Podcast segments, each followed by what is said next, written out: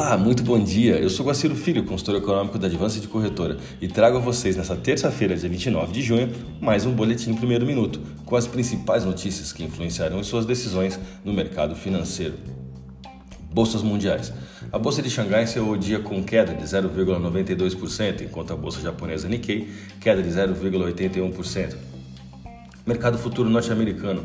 Dow Jones Futuro alta de 0,11%, S&P 500 queda de 0,04%, Nasdaq, queda de 0,12%, Europa, DAX, alta de 0,75%.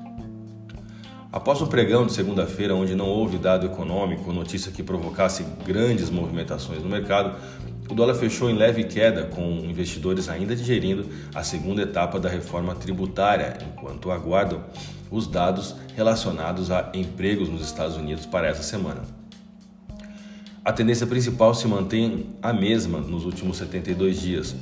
Venda forte para dólares e, consequentemente, compra no real brasileiro, que caminha, segundo nossos indicadores técnicos, firme rumo a testes e novos suportes.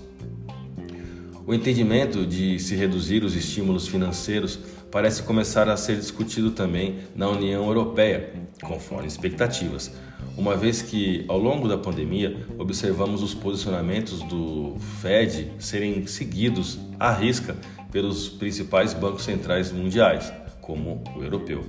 Atualmente, o programa de estímulo europeu deverá durar até março de 2022 e totaliza 1,85 trilhão de euros em junho, a autarquia disse que espera um PIB real acima do nível anterior à crise, a partir do primeiro trimestre de 2022. A agenda de hoje apresenta a confiança do consumidor e o PMI chinês. Vamos aos gráficos. Eu vou começar pelo dólar. A moeda americana encerrou a sessão de ontem exatamente em cima do suporte de 4,92, dentro do canal de baixa configurado em meados de abril.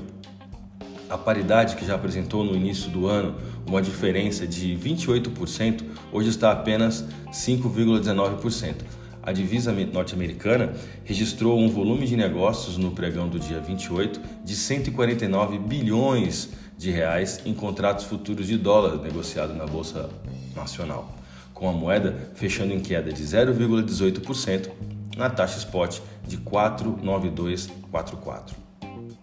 Olhando para o euro agora, a moeda da zona do euro segue sua rota de desvalorização perante a moeda brasileira, apesar do baixo volume de negócios ocorrido na data de ontem.